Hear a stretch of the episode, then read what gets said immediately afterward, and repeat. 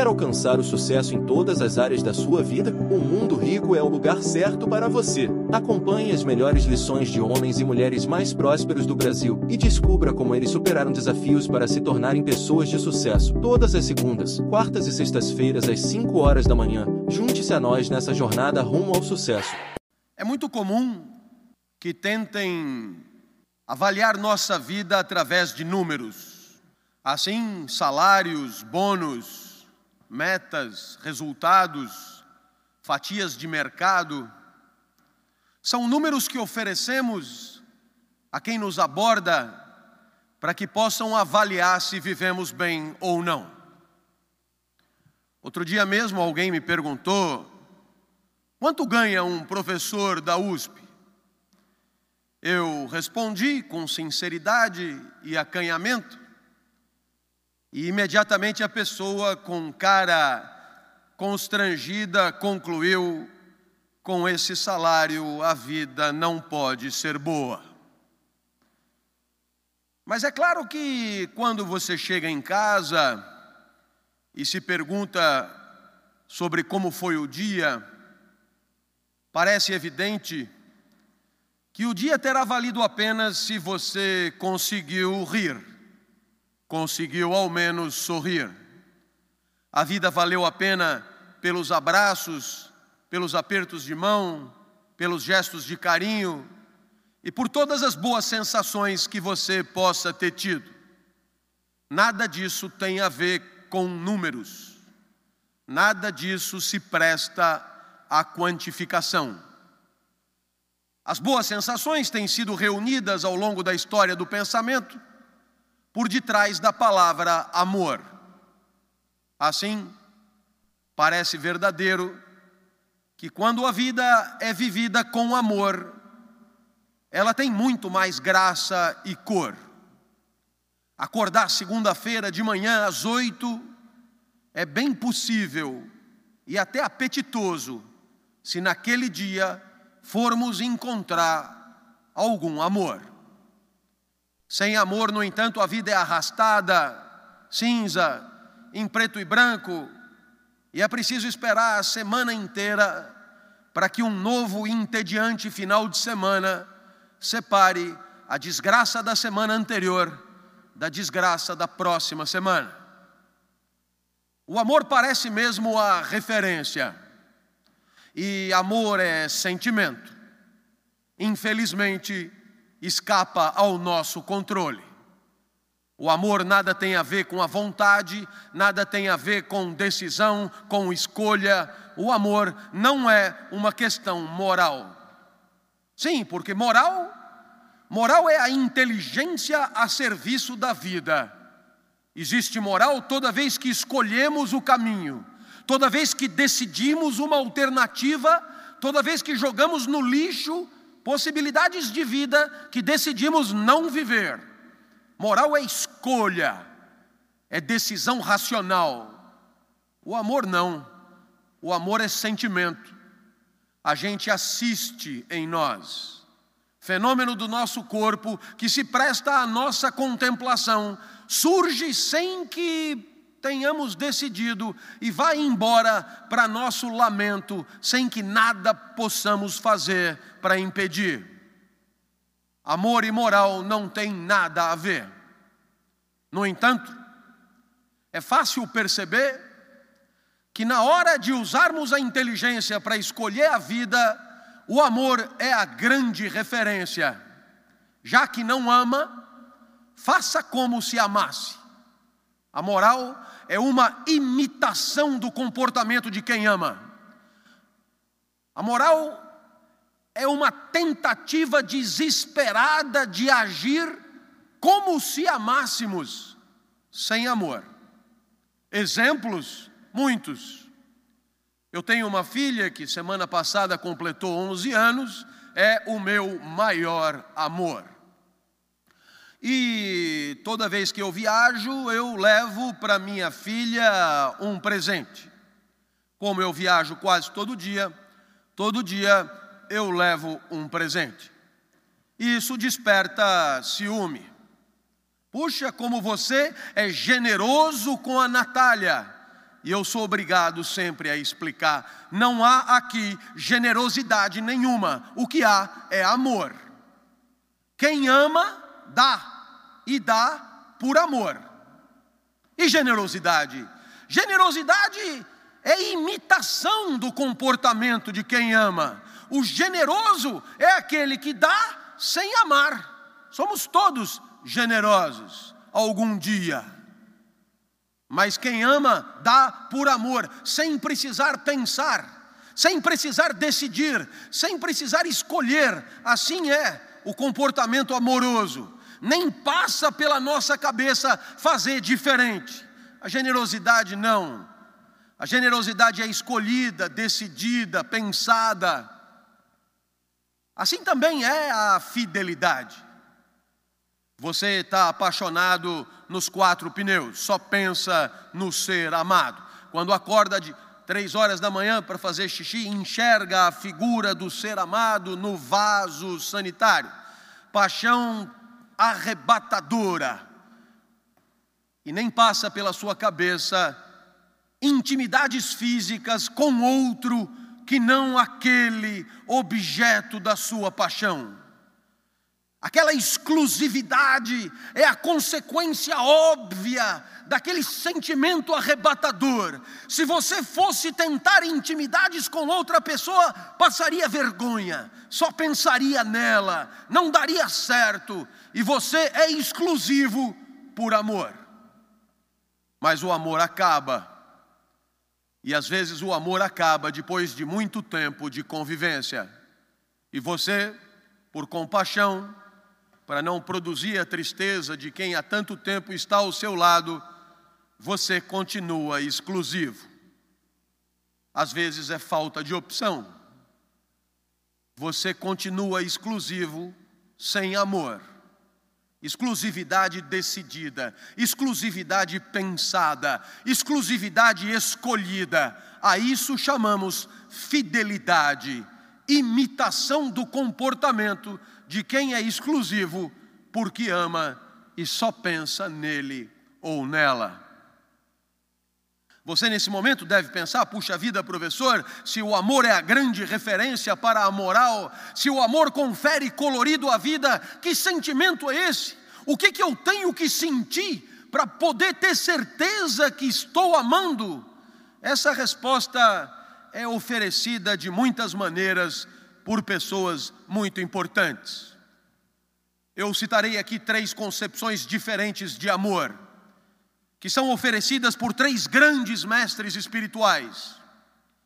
O primeiro amor, o mais antigo dos três, é proposto por Platão, daí a expressão amor platônico.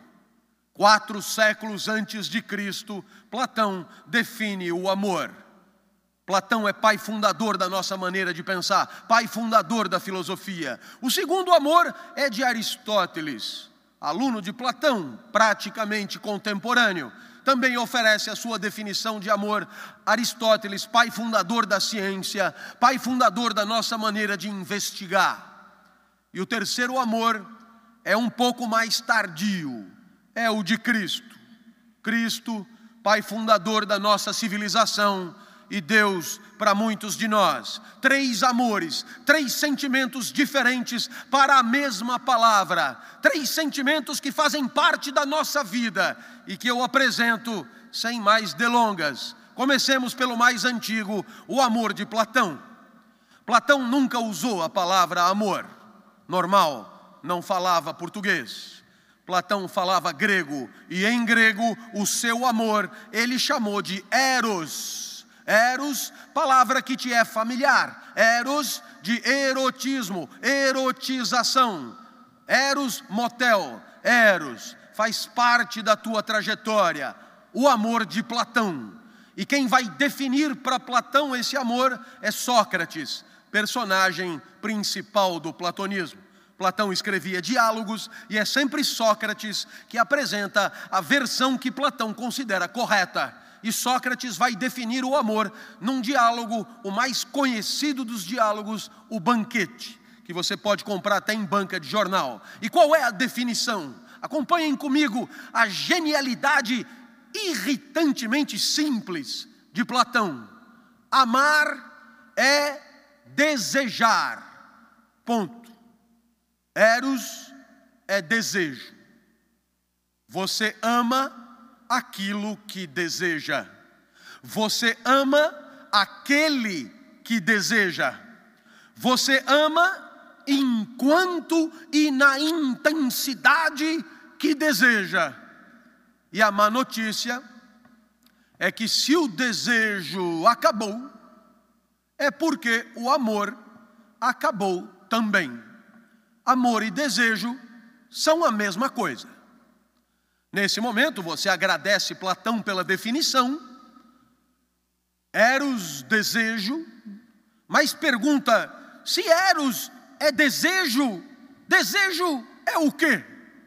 E Platão, já sabendo dessa tua dúvida, definirá desejo na linha seguinte: desejo é a falta, desejo é a busca do que faz falta, desejo é a energia para buscar o que não temos, energia para buscar o que não somos, energia para ir atrás do que não conseguimos fazer ainda.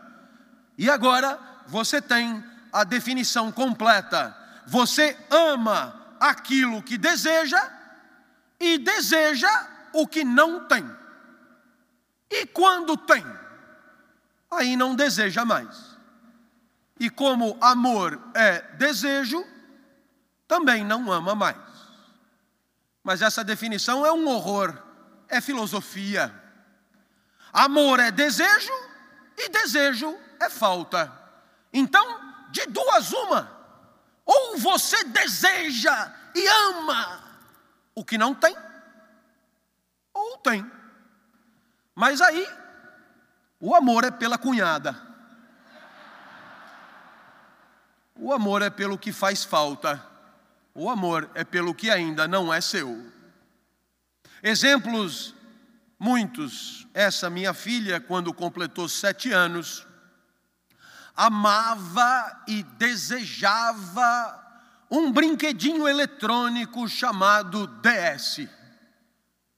E amava e desejava por quê? Porque não tinha. De tanto merecer, Natália no Natal ganhou o DS. Nesse momento a falta se faz presença.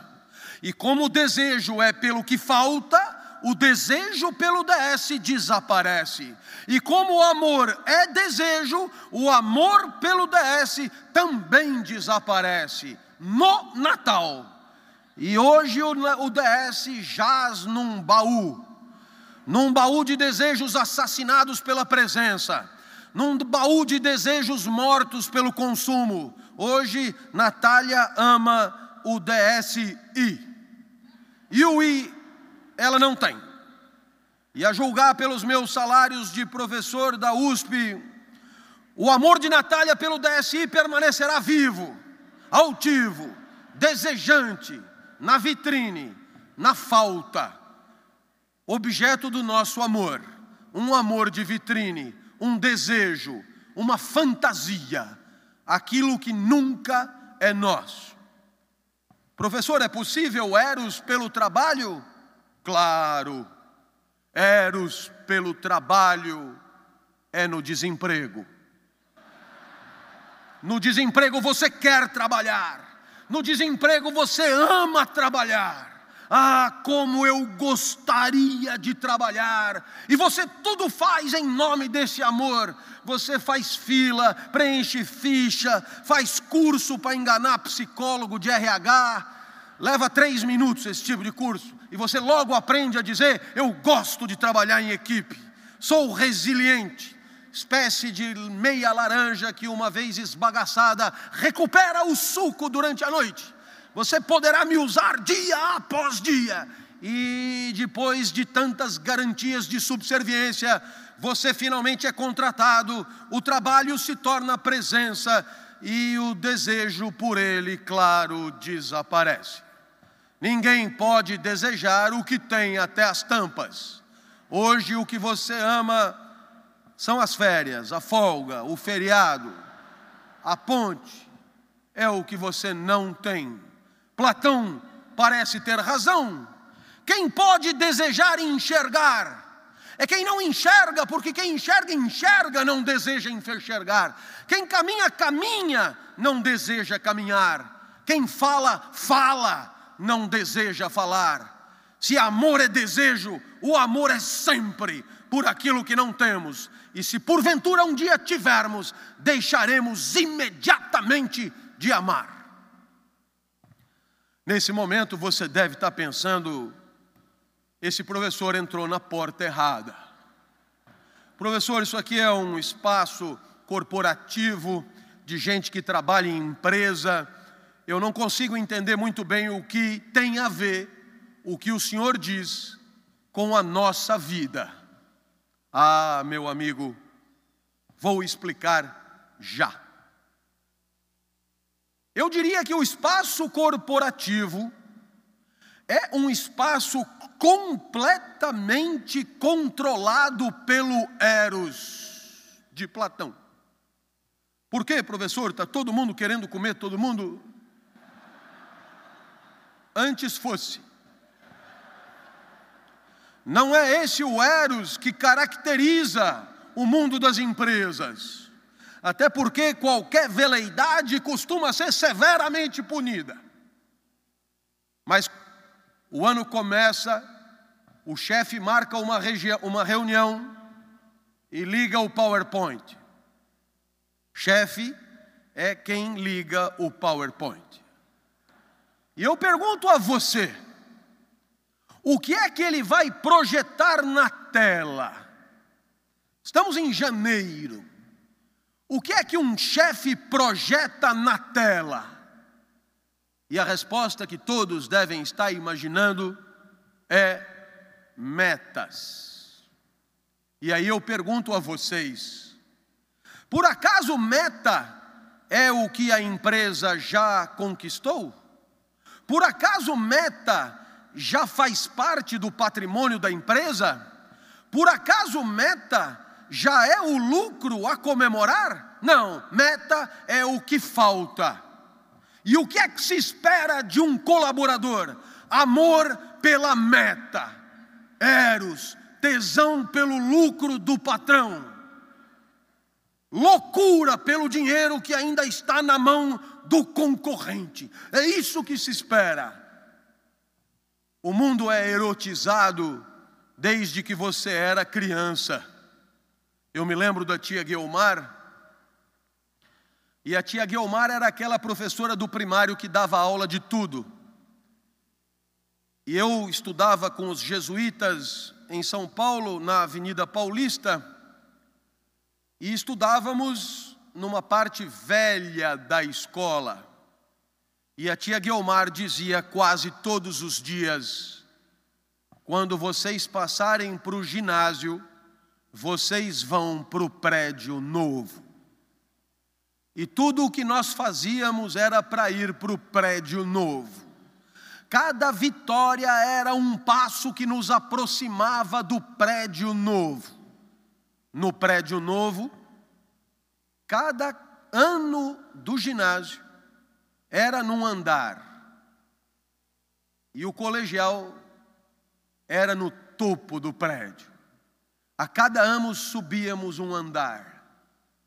E quando chegávamos finalmente no colegial, hoje ensino médio, imediatamente o coordenador nos dizia: agora acabou a frescura, tudo agora é para o vestibular. E assim, desde a escola, a gente se acostuma a perseguir cenouras. A cenoura do prédio novo, a cenoura do último andar, a cenoura do vestibular. Você finalmente entra na faculdade, e na faculdade o que é que logo no primeiro ano alguém diz? Estamos nos preparando para formar o futuro profissional. A cenoura agora é o estágio, trainee, o diploma e o emprego. Você finalmente se forma, é efetivado, E aí, finalmente, carteira assinada, você poderia levantar os braços e dizer: Eu acho que agora a vida chegou. Eu não tenho que perseguir mais nada. Agora eu cheguei aonde esperava-se que eu chegasse. Eu tenho um emprego. Eu estou no mundo economicamente ativo. Não. A empresa tem 15 níveis. E você está no G15. Não tem nem lugar para sua bicicleta no estacionamento. E logo alguém diz: Meu amigo, nesse lugar, enquanto você não passa por G14, você não é ninguém. E lá vai você, G14, G13, G12. Depois de um certo momento, é, isso começa a ter siglas: YPPO, YFO, YXO, CEO, VP, VP. Agora a vida chegou, imagina, VP. VP. Por que VP? Enquanto não for P, e assim para subir, você teve que perseguir cenouras.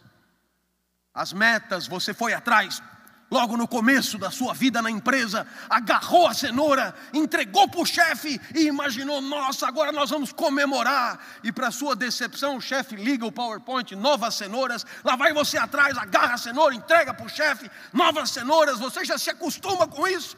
E depois de 15 anos, você encontra o chefe na cafeteria e diz: só uma perguntinha, faz um tempinho que eu estou perseguindo suas cenouras. Só uma por curiosidade, onde é que o senhor enfia tanta cenoura? Meus amigos, definitivamente, a vida erótica, essa mesma que você passa o tempo inteiro perseguindo coisas que não tem, não é vida que vale a pena. Pelo menos, não é vida que vale a pena sozinha. Afinal de contas, esta vida parece um grande saco sem fundo. No mundo do consumo, é a mesma coisa. O vizinho compra um veículo, você compra também. Aí o vizinho compra um com teto solar, você compra também. O vizinho compra um helicóptero, você compra também. O vizinho compra um aviãozinho, você compra também. Mas agora o dele é a jato. E aí você percebe que sempre haverá o que você não tem. E a sua vida será uma busca indefinida e eterna na frustração. É exatamente por isso que Aristóteles levantou a mão e disse: Eu não sei se eu concordo com Eros.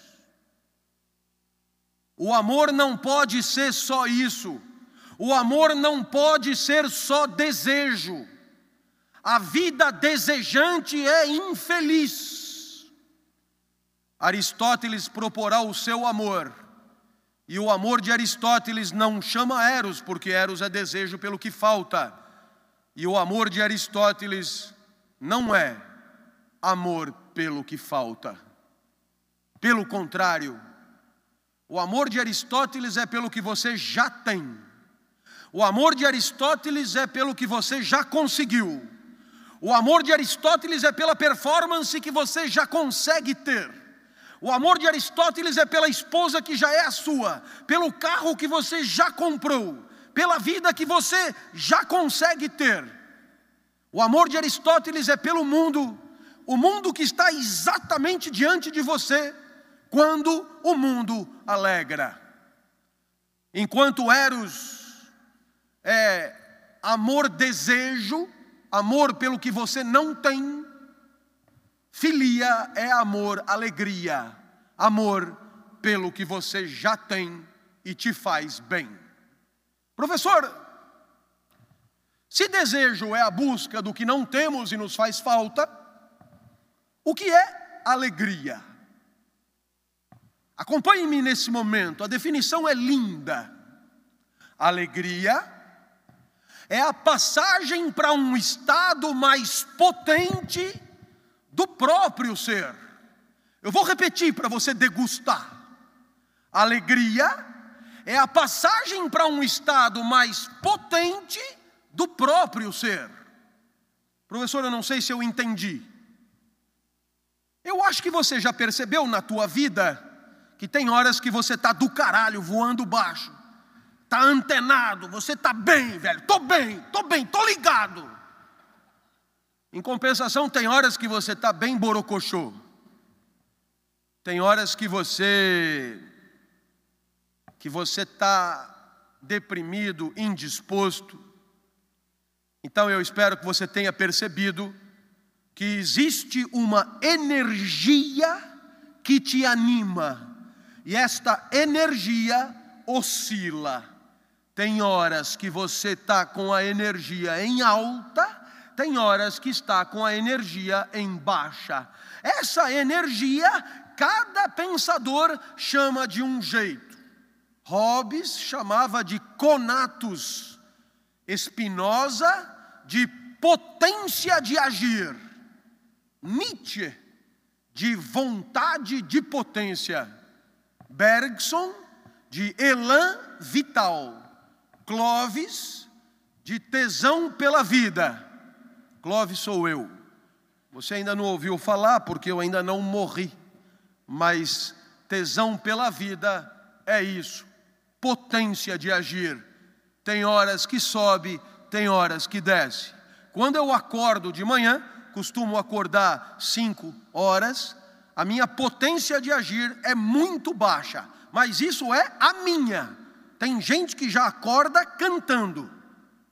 Detestáveis pessoas.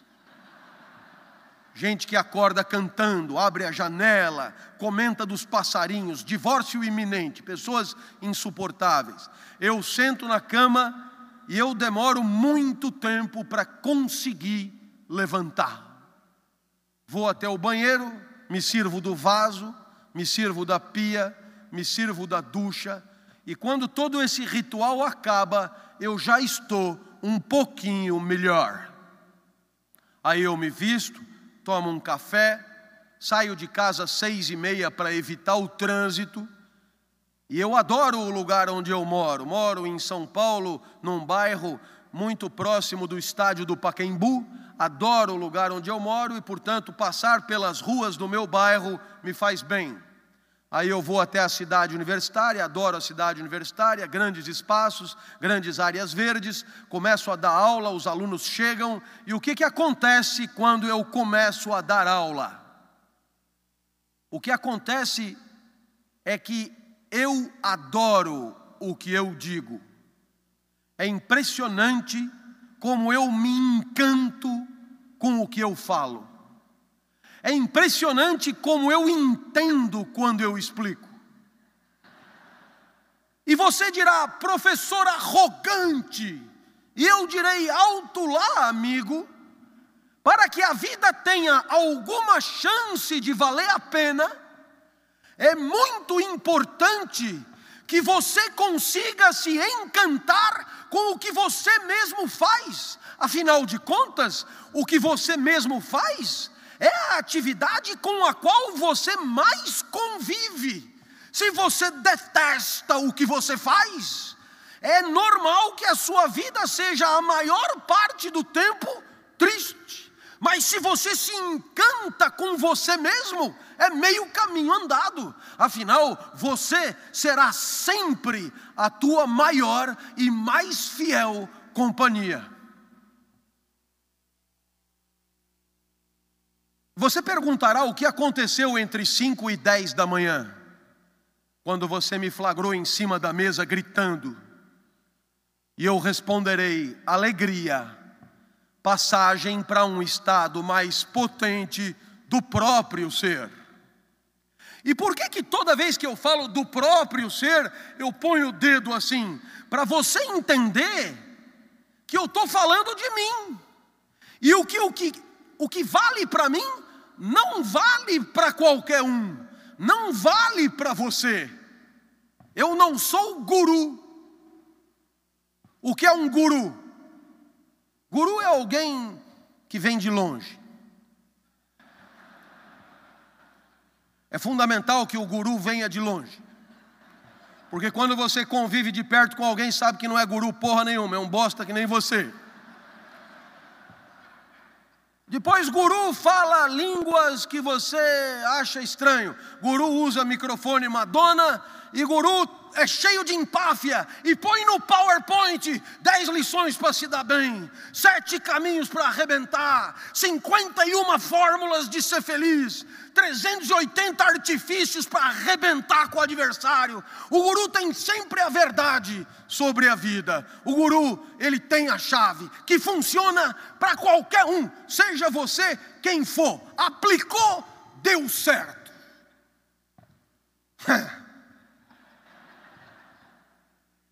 A grande, o grande segredo de um guru é dar a palestra e cair fora rápido.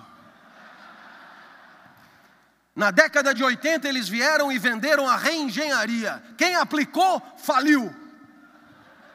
Depois voltaram sete hábitos para o homem eficaz. Não satisfeito, voltaram sete hábitos para o homem altamente eficaz. Para executivos com mais de 1,80. No ano seguinte, o oitavo hábito, e você não levantou a mão para dizer: oh, se os sete hábitos do ano passado funcionassem, não precisava do oitavo, mas não, sempre haverá um guru para empurrar você goela abaixo, um artifício que funciona para qualquer um, mas a definição que eu te dei não serve para qualquer um. Não adianta você ir mudar para São Paulo, morar em Higienópolis, estudar filosofia e virar professor da USP para se alegrar. Só funciona comigo. Professor, e eu, sei lá, nem te conheço, não consigo nem te enxergar. Sim, mas o que eu faço para me alegrar? Vá viver, observe, conhece-te a ti mesmo, observe a tua vida. O maior especialista na tua vida é você. Não funciona para você. E o senhor não tem nenhuma dica para eu ser feliz? Nenhuma. Por isso eu cobro pouco.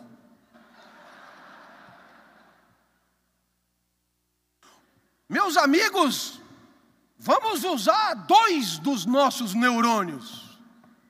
Se alguma fórmula de algum picareta qualquer, vindo sabe-se lá de onde, garantisse felicidade para qualquer um, nós já teríamos erradicado a tristeza do mundo. Como você já deve ter percebido, o buraco é mais embaixo. E não erradicamos tristeza nenhuma, em lugar nenhum. É sinal que viver é um pouco mais complexo do que sete piruetas, sete artifícios, sete fórmulas, fórmula de qualidade de vida, comer linhaça, correr na praia, ou seguir as dicas do professor, do doutor Drauzio, do Zeca Camargo, da Ceribelli, de algum sacerdote ou profeta, ou qualquer outra pessoa que queira zombar da sua inteligência, diminuir a tua liberdade e a tua soberania, para encontrar você mesmo, com a tua inteligência, o melhor caminho. O amor de Aristóteles é alegria, passagem para um estado mais potente do próprio ser.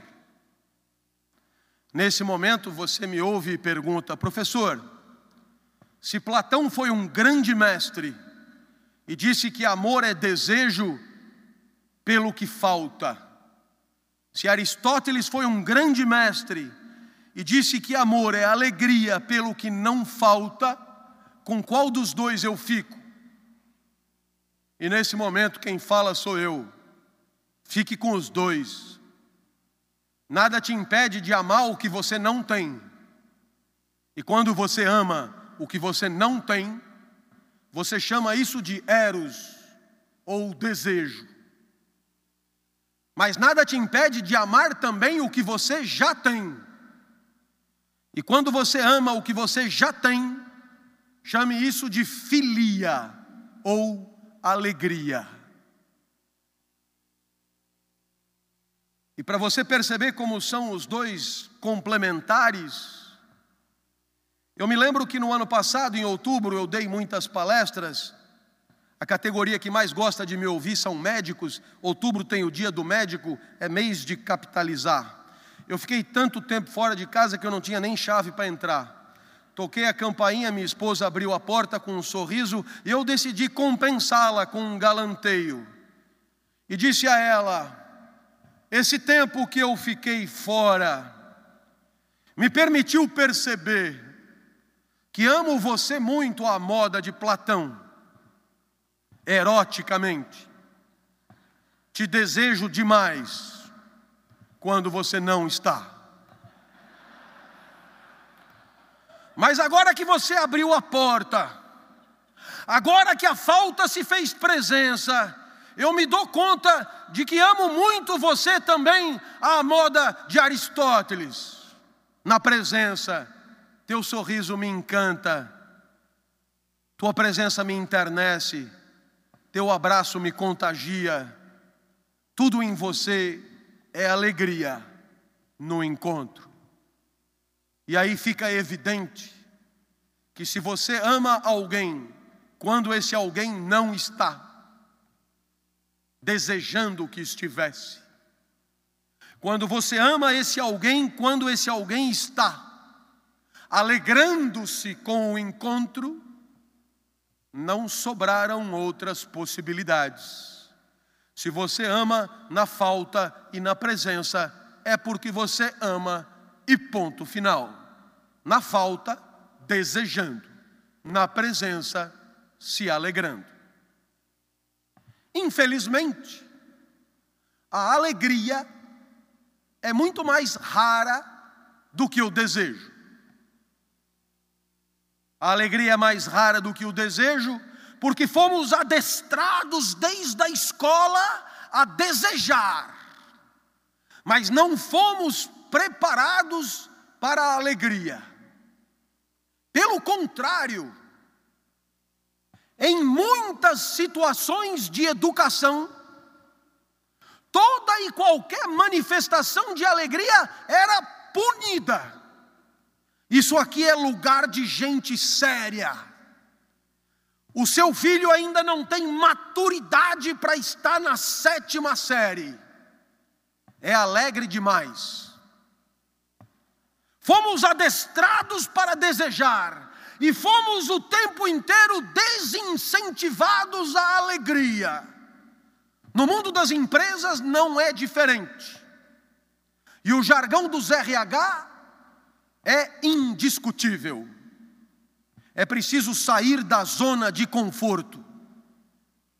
Sair da zona de conforto deixa claro o que é que esperamos de você. Esperamos de você o desconforto desejante de quem vai atrás do que falta, mas jamais a alegria confortável de quem está de boa com o que já tem. Tô de boa.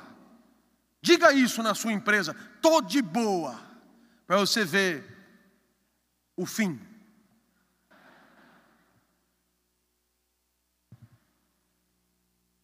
A punição pela alegria justifica a expressão consagrada no mundo inteiro, happy hour. E em qualquer lugar do mundo que você for, happy hour é fora dali, é depois. Sexta-feira às 18 horas, lá no boteco. Happy hour, por incrível que pareça, quer dizer momento fora do trabalho, como se houvesse uma impossibilidade fundamental de alegria no trabalho.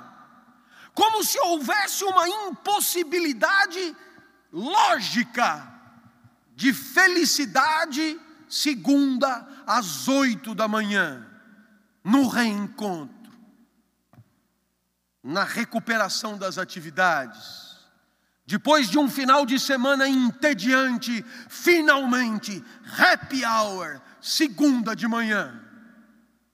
Em lugar nenhum do mundo é assim. E o grande desafio corporativo contemporâneo é permitir a todos que convertam desejo em alegria, porque só a alegria dará sentido aos zeros das metas tão arduamente perseguidas. Buscar números por buscar números é tirar do trabalho todo o seu sentido, todo o seu significado. Você vira um acumulador de zeros, que não entende nada a não ser a necessidade de se esforçar para aumentar cifras. Mas na hora que você entende que as cifras têm sentido, e que o sentido das cifras está na tua alegria, e na alegria de todos com quem você se relaciona, dentro e fora da empresa, aí sim, cada zero terá o seu significado, e é muito mais fácil ter tesão para buscar zeros que querem dizer alguma coisa, do que simplesmente buscar o enriquecimento impessoal, frio e até injusto de quem explora o seu trabalho. O terceiro amor é o de Cristo. E se de Eros para filia a gente já subiu um degrau de sofisticação, afinal de contas, desejar todo mundo deseja, mas se alegrar não é todo mundo. Desejar tocar glúteos nunca antes tocados, todo mundo quer. Juliana Paz, Santoro, Agora, conseguir se alegrar com a mesma mulher 25 anos depois, aí já não é para qualquer um. Requer espírito elevado e maturidade afetiva. Se de Eros para filia já subimos em sofisticação, agora vamos subir muito mais, porque o amor de Cristo é ainda mais sofisticado. Não é nem Eros e nem filia, porque não é nem o desejo e nem a alegria de quem ama. Por isso Cristo chamará ágape. Ágape é amor, mas não é eros, não é desejo, não é filia, não é alegria de quem ama. Ágape é por qualquer um. Amor ao próximo é amor por qualquer um. E se o amor de Cristo é por qualquer um, não pode ser desejo, porque não desejamos qualquer um. Se bem que depois de uma certa idade, quase qualquer um. É a cristianização do Eros. As exigências baixam e basta mover se você já está esperto. Se o amor de Cristo é por qualquer um, não pode ser a alegria de quem ama, porque não é todo mundo que nos alegra. Aliás,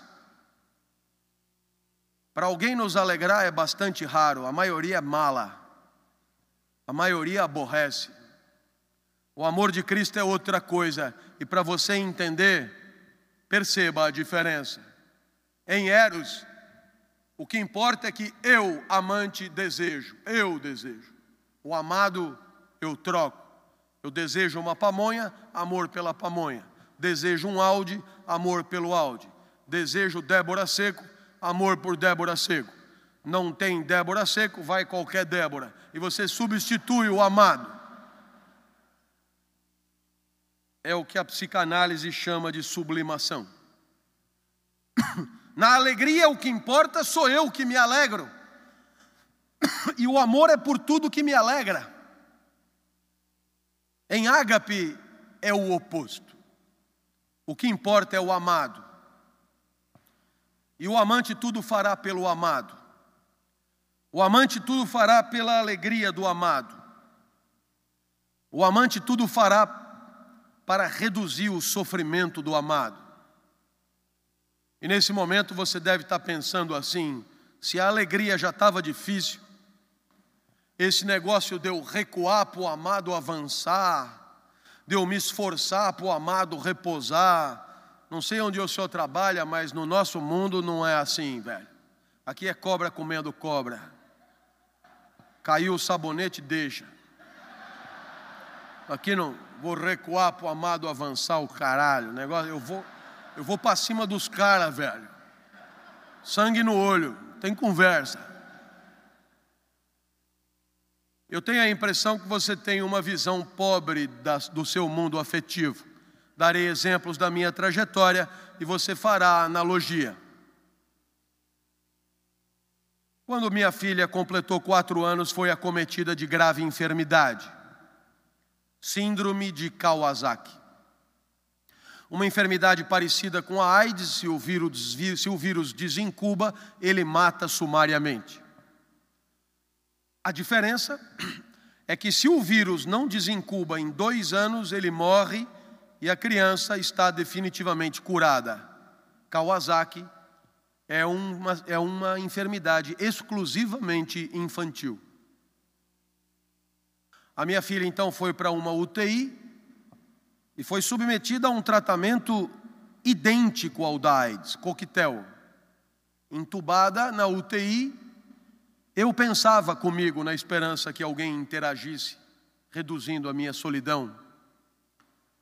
Por que não troca? Eu fico no lugar dela. Libera a menina, mas troca. Ágape. Obrigado. Por que não troca? E alguém poderia dizer, mas você é grande, não é justa a troca.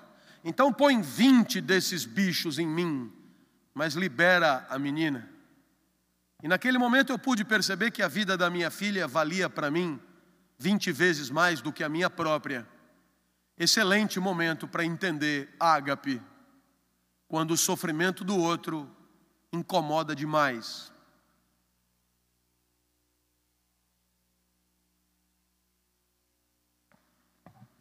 Para desdramatizar, informo que minha filha completou semana passada 11 anos. É possível. É possível que os bichos tenham morrido. E minha filha vira para mim e diz: Papai, posso convidar meus colegas para comemorar aqui em casa? Eu queria tanto mostrar minha casa para eles. A minha filha tira de mim o que ela quiser. Sempre haverá um pedagogo para dizer que é preciso impor limites. Ele que vai impor limites no curral dele me deixa em paz. Quem impõe limites na minha casa é a mãe, mas eu os avacalho quando posso. Pode trazer quem você quiser. E a mãe, você sabe quantos são? Não importa, deixa ela trazer. Vieram 39. Subiram todos no mesmo elevador, eu acho passaram todos ao mesmo tempo pela porta. E eu lembrei de poetisa búlgara que dizia: criança pequena é como água, ocupa todos os espaços. Eu me tranquei no quarto, mas a poetisa tem razão, todos os espaços. Papai, papai, queremos brincar aí também. Minha filha, para onde você quer que eu vá? Você não gosta tanto da padaria? Vai para a padaria, eu te chamo quando acabar a brincadeira. Ah, meus amigos, se amor fosse só o Eros de Platão, fosse só desejo pelo silêncio, eu punha todo mundo para fora. Se o amor fosse só a minha alegria, eu punha todo mundo para fora. Mas o amor aqui é o de Cristo. Aqui quem tem razão é Cristo. Fui para a padaria, padaria que vende pão. E depois, o pão é bom, mas depois de uma hora comendo pão, Três horas depois, minha filha me autorizou a voltar. Ágape. Professor, esse exemplo de criança pequena o senhor pegou pesado. Aposto que o senhor não tem outro exemplo para dar. Criança pequena não vale. Eu aproveito para me apresentar. Eu sou professor titular de ética da Universidade de São Paulo. A expressão professor titular pode parecer uma expressão retórica, mas no meu caso ela significa o fim da carreira universitária. Titular é o que hoje corresponderia ao que antigamente chamávamos de catedrático.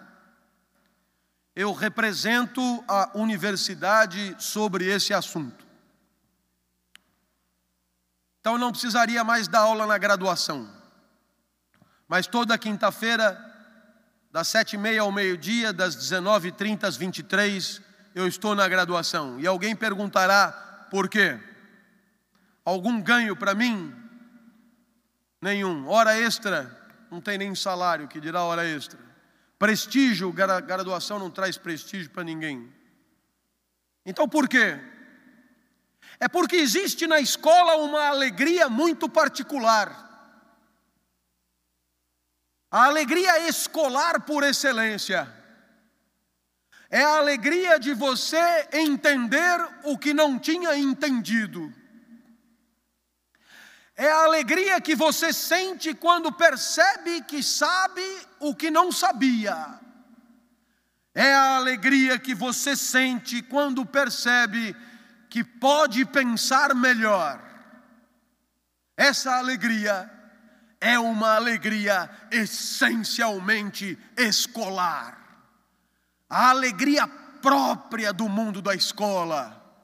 A alegria que sentimos cada passo que damos, quando nos distanciamos da ignorância, quando nos distanciamos do acanhamento de repertório, quando nos enriquecemos cognitivamente, esse enriquecimento de repertório se traduz imediatamente em contentamento.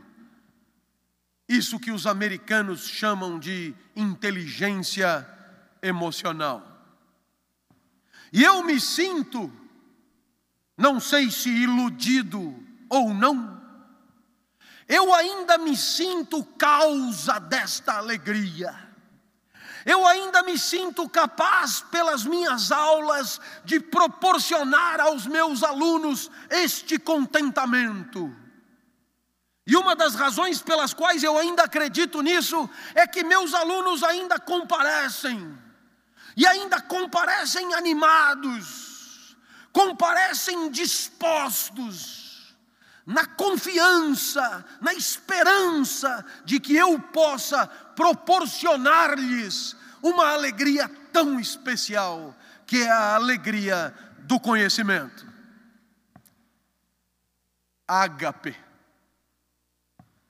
E eu tenho certeza que cada um de vocês, nesse momento, estará se lembrando da sua própria vida profissional, e estará se lembrando de situações em que perceberam que poderiam proporcionar a alegria para alguém, e não economizaram esforços, foram além do protocolo, foram além do que era esperado para diminuir a tristeza, para diminuir o sofrimento, para proporcionar um sorriso a pessoas que muitas vezes você nem sabia o nome. E nesse momento, se você me perguntar o que, a vida tem que ter para ser boa, eu já tenho ingredientes espetaculares. Deseje demais o que te faz falta, porque a vida nunca vai ser boa na derrota e na frustração. Mas perceba que o desejo não basta, permita-se a alegria consiga se alegrar com o que você já tem. E, sobretudo, perceba que depois de uma conquista alegradora, se você não tiver com quem comemorar, a sua alegria durará muito pouco, morrerá instantaneamente, asfixiada pela solidão. Por isso, preocupe-se também em proporcionar a alegria de quem está em volta, para que a sua própria possa durar um pouco mais. E com esses três requisitos, a vida não tem como dar errado. O problema é que nem sempre o amor dá conta. A gente é obrigado a conviver com tanta gente e não amamos quase ninguém. Por isso a ética é tão importante. A ética nada mais é do que a busca de uma convivência sem amor. Já que não nos amamos, vamos juntos, encontrar juntos, pensando juntos, a melhor forma de conviver. A isso chamamos ética. O aperfeiçoamento da convivência proporcionado pela inteligência compartilhada. Se eu estivesse dando esta palestra aqui há 10 anos, é muito possível que alguns de nós estivéssemos fumando. 10 anos. O que aconteceu de 10 anos para cá? De dez anos para cá, nós sentamos em torno de uma mesa, discutimos, decidimos, argumentamos, debatemos, dialogamos. Não foi nenhum profeta que nos trouxe a verdade sobre o tabagismo. Não foi nenhum sacerdote que, visitando planetas distantes e transcendentes, nos revelou a verdade sobre a convivência na fumaça. Não. A ética nada mais é do que a inteligência a serviço da vida, a nossa própria inteligência. É a inteligência de quem convive buscando soluções para a própria convivência. É por isso que eu digo aos meus alunos no primeiro dia de aula: a primeira aula é obrigatória. A primeira aula é obrigatória para você discutir comigo como é que o curso vai acontecer. Depois da primeira aula, você volta se quiser. Agora, se voltar, voltou porque quis. Então, respeite o que nós combinamos. Eu tenho a impressão que dizendo isso, eu já dei metade do curso. Ética. Liberdade para levantar a mão e dizer o que pensa sobre o certo e o errado da convivência. Dois. Respeito ao que foi decidido por todos. Volte se quiser. Não conte comigo para fazer chamada. Não conte comigo para fiscalizar a tua presença a maioria volta. Quase todo mundo volta. E ainda traz a mãe. Professor, eu voltei para casa e contei para minha mãe como foi a primeira aula, ela não acreditou, trouxe para ela ver. Dá para ela entrar? Deixa eu ver a mãe primeiro.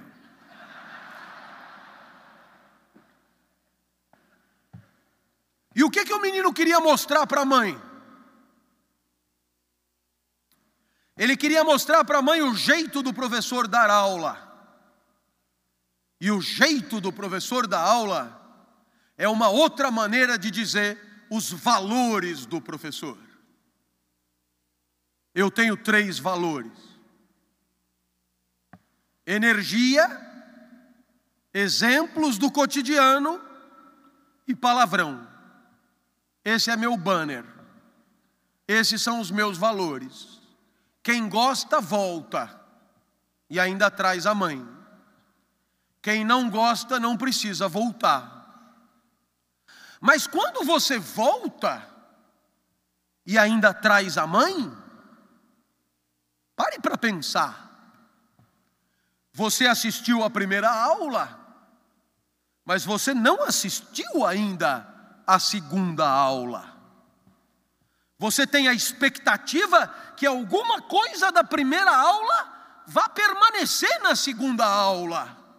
Esta é a verdadeira sustentabilidade, que os franceses chamam de durabilité. Durabilidade. O que que dura? O prédio da universidade não dura. O corpo do professor não dura. O tema da aula é outro. Então o que que dura? Duram os valores. Esses eu prometo manter. Cada vez que eu me exaltava, o menino cutucava a mãe: Olha, olha, eu falei, eu falei. Eles encontraram o que eles vieram buscar. E a confiança surge assim.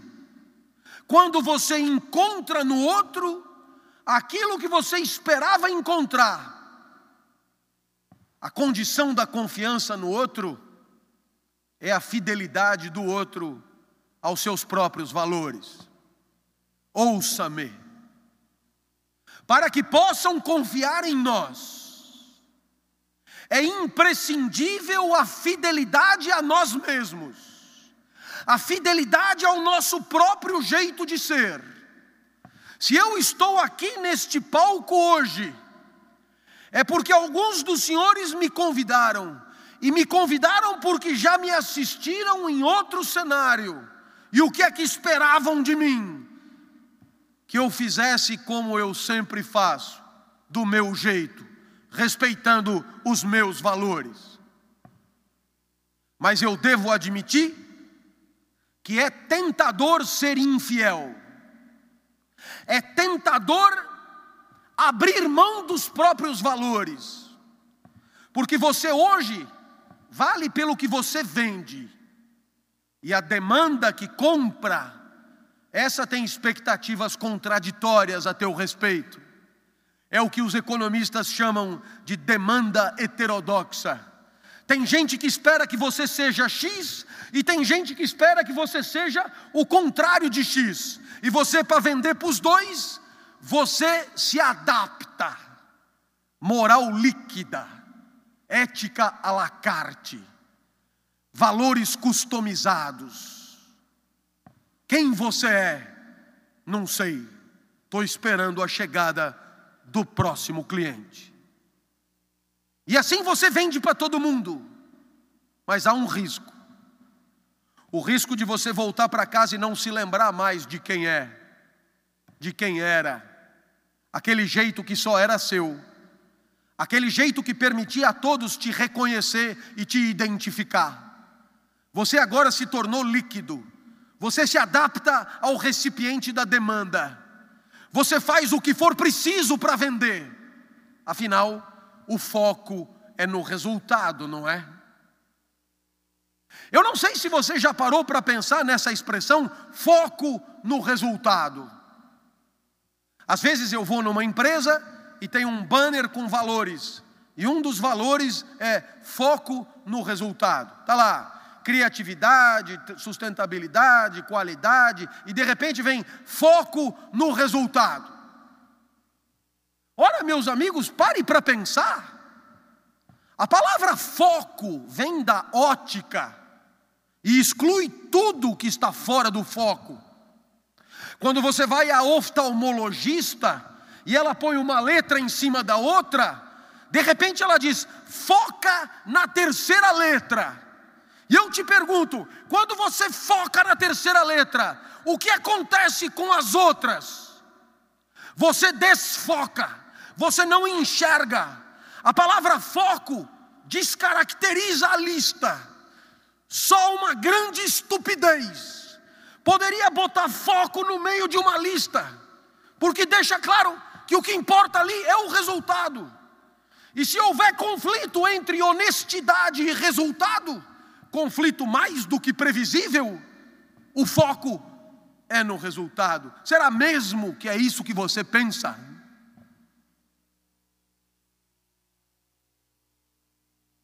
É claro que é tentador ser infiel, porque quando você é infiel, você consegue satisfazer expectativas contraditórias sobre você mesmo.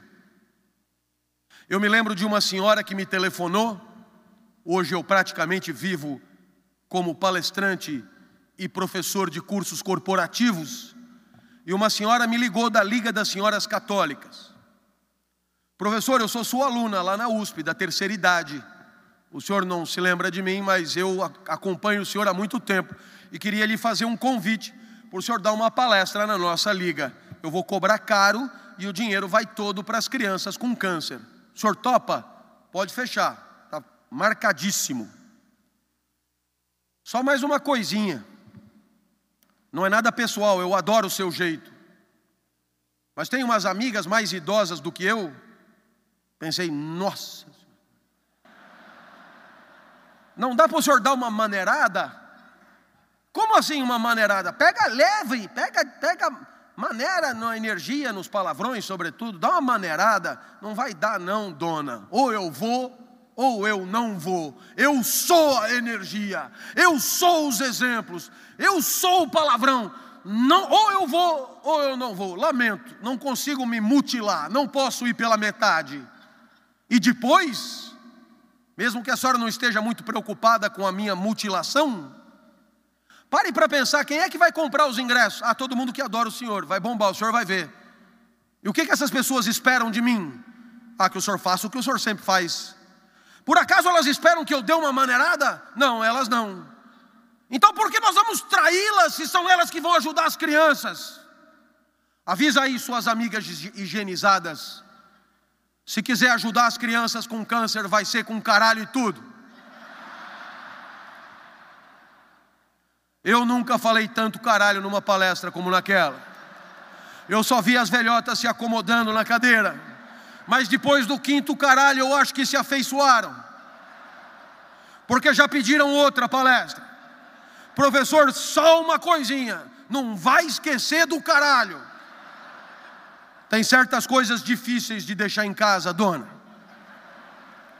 Os valores da gente.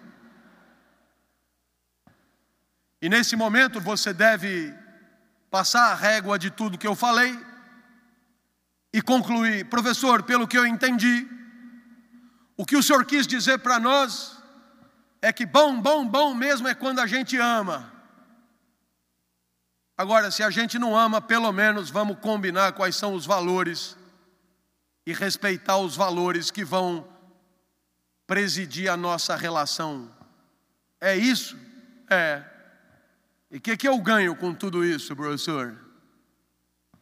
E a resposta é que o amor e a ética são o caminho mais confiável para um instante de vida feliz. E eu tenho três minutos e trinta para tentar propor a você uma definição de felicidade.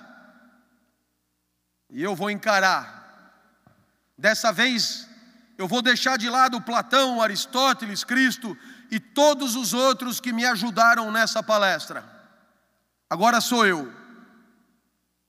Se você não gostar, joga fora. Eu diria para você que, da mesma maneira que uma torta de morango deve ter gosto de morango, é isso que se espera dela. A vida deve ter gosto de felicidade, é isso que se espera dela. A verdade é que no mundo da vida, tem muita torta de morango ruim, que não tem gosto de morango. Como também tem muita vida ruim, que não tem nenhum gosto de felicidade. O gosto do morango você sente quando morde a torta. O gosto da felicidade você sente cada segundo que vive a vida. Professor, mas que gosto é esse? Agora vem o gosto da felicidade você sente cada instante que você gostaria que durasse um pouco mais. O gosto da felicidade você sente cada instante que você se agarra para que ele não acabe, que você estica, que você lamenta que tenha acabado, que você começa a procurar um jeito de repetir. Instante de felicidade é isso. Instante de vida que você não admite que acabe tão cedo. Diz o profeta Zaratustra do Nietzsche: viva de tal maneira a desejar a eternidade daquele instante. Eu acho muito. Se você conseguir desejar que aquele instante dure um pouquinho mais, já é bom demais da conta. É claro que muito da nossa vida não é assim. Você passa o dia esperando o fim do dia, passa a semana esperando o fim de semana, passa o mês esperando o quinto dia útil, passa o ano esperando as férias. Será que você não percebe que quanto mais você torce para o dia acabar, para a semana e o mês acabar, você está torcendo para a vida acabar mais cedo? A felicidade só pode ser o contrário, é a sua torcida e o seu desejo para que a vida não acabe nunca. a cada instante, por que que acabou? Fala mais um pouco aí. Era o que eu pretendia para esse nosso encontro. Que pelo menos por um segundo eu tenha te surpreendido. Que pelo menos por um segundo, dez minutos tenham passado e você não tenha percebido. Que pelo menos por um segundo você não tenha se dado conta de ter assistido uma aula de filosofia que durou quase uma hora e quinze que pelo menos por um segundo tenha pensado em me mostrar na internet para alguém que você ama, tenha pensado em trazer a mãe ou o filho, e se alguma dessas coisas aconteceu, é porque você foi feliz nesse segundo. Agora você já sabe o caminho. Se você torcer para não acabar, é porque está valendo a pena viver daquele jeito. Se você estiver torcendo para acabar, se happy hour tiver mesmo que ser sexta-feira, troque de vida. Ninguém merece patrocinar a própria tristeza o tempo inteiro. E eu posso te garantir que se eu conseguir ser causa da tua felicidade, mesmo que tenha sido por um único segundo, Todos nós, discípulos do filósofo Cristo, sabemos que dar causa à felicidade de alguém, nem que seja por um mísero segundo, é a única meta que de fato vale a pena perseguir. Tomara eu tenha conseguido. Muito obrigado e até a próxima, se Deus quiser. Valeu. Você gostaria de viver de YouTube, fazer seu próprio horário, trabalhar de onde você quiser e principalmente gerar muita receita? Finalmente a gente lançou o Viver de YouTube, que é o único treinamento no mercado que vai te acompanhar do absoluto zero até a criação do seu canal de sucesso. Basta garantir sua vaga clicando no botão abaixo para começar seu império no YouTube, hein?